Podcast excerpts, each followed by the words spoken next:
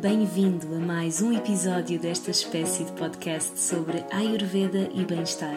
Eu sou a Mafalda e vou estar contigo nos próximos minutos. Deixa-me contar-te um segredo. Estava à conversa com um amigo e disse-lhe: Adorava que me oferecessem uma garrafa especial de vinho tinto. Acreditas que nunca ninguém me ofereceu vinho? E o meu amigo respondeu: Claro, as pessoas acham que tu és muito saudável e que não gostas dessas coisas. Eu, incrédula, como assim? É precisamente por isso que eu sou saudável, porque me permite usufruir de tudo um pouco. Diz-me que sentido faria viver de outra forma. Ao que ele responde: Eu percebo, mas não é a ideia que tem de ti. Uma pessoa olha para ti e acha que estás plena e em equilíbrio porque segues todas as regras e não pões um pé fora da linha. Vamos falar sobre isto? Não sobre a opinião de terceiros, pois isso não é um tema para mim e não deveria de ser para ninguém, na verdade. Vamos falar sobre o que é que é ser saudável e estar em equilíbrio.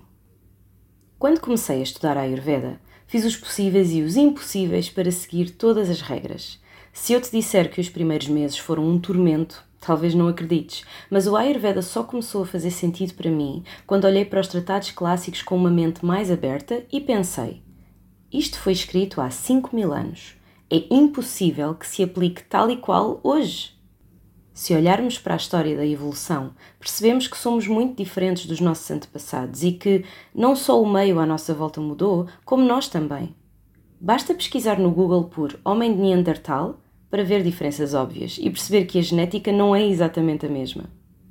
Ao longo dos últimos 5 mil anos, temos evoluído para aquela que será a próxima fase da nossa espécie, se não formos extintos antes disso.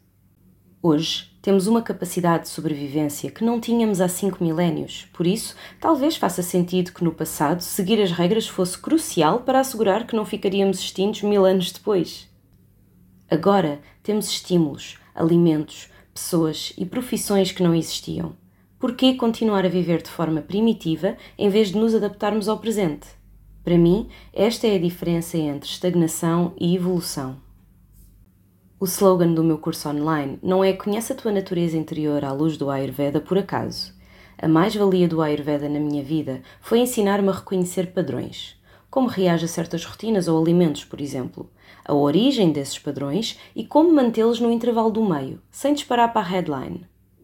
Eu sinto-me bem quando me deito às 10 da noite. Eu adoro sair com amigos e ficar a dançar até às 3 da manhã. Por que não ter os dois? Com conta, peso e medida, podemos ter tudo e continuar a trazer ao mundo a nossa energia vibrante. A base do meu curso online são os tratados clássicos, porque esta é efetivamente a base de todo o conhecimento ensinado no Ayurveda. Em cada momento do curso, eu convido-te a questionares tudo o que lês e juntos fazemos nascer o nosso Ayurveda, aquele que vamos aplicar na nossa vida e que faz sentido para nós.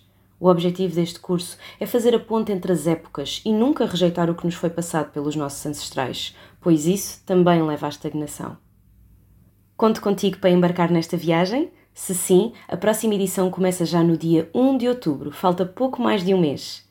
Na descrição do episódio deixo-te o link que precisas de seguir para te inscreveres. Conto contigo, até já!